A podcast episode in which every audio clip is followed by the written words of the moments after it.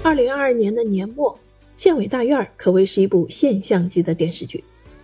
该剧由孔笙导演、胡歌主演，在上映期间引发了观众的广泛关注，形成了一股观剧热潮。与其说《县委大院》是一部电视剧，不如说是数以千计中国县城的一部丰富、形象、深刻的政治生态样本。今天我向您推荐的《县委大院》的图书版。作者正是电视剧的编剧王小枪。电视剧和图书是两种不同的媒介，它们之间的对话和互动给我们带来了不同的感受。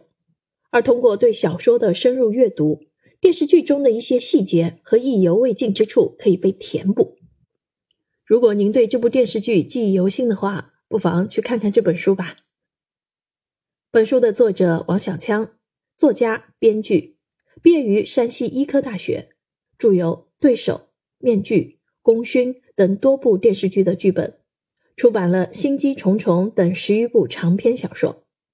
他曾经获得赵树理文学奖、金鹰奖最佳电视剧编剧等奖项的提名。